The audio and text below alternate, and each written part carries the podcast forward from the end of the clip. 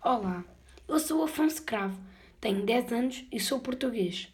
Hoje vou contar o conto O Diabo e o Camponês. Em terras muito secas e difíceis de trabalhar, vivia um camponês que não parava de se queixar. Que vida mal levada!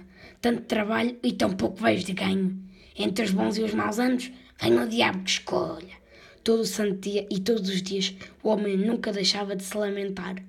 Um dia, quando o trabalho parecia mais pesado, apareceu-lhe o diabo. Tanto queixas, homem, tive pena de ti e resolvi ajudar-te. O camponês, farto da sua pouca sorte, estava disposto a tudo. Então o demo disse-lhe: Vamos fazer um acordo.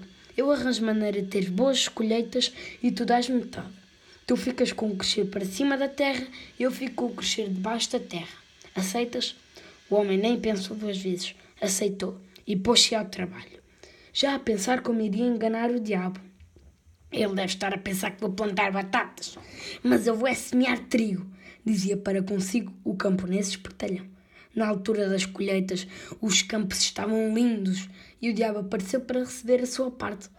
Quando viu as enormes espigas de trigo, percebeu que tinha sido enganado e resolveu mudar as condições do acordo. Este ano fazemos o contrário. Tu guardas o crescer debaixo da terra e eu quero para mim o crescer para cima da terra. Aceitas? perguntou o demo.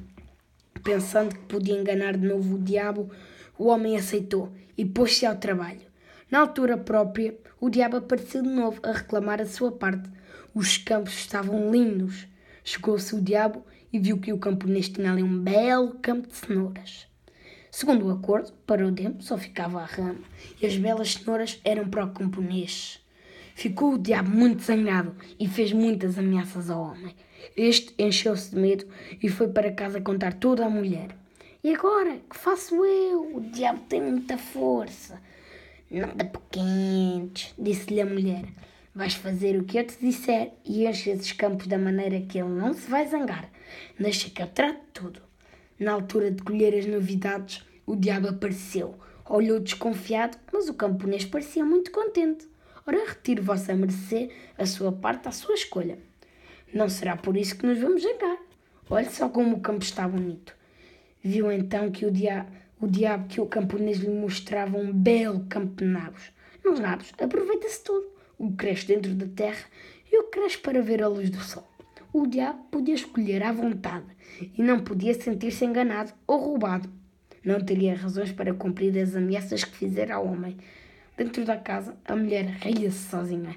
Tinha sido mais esperta do que o diabo e salvar o marido de uma grande aflição.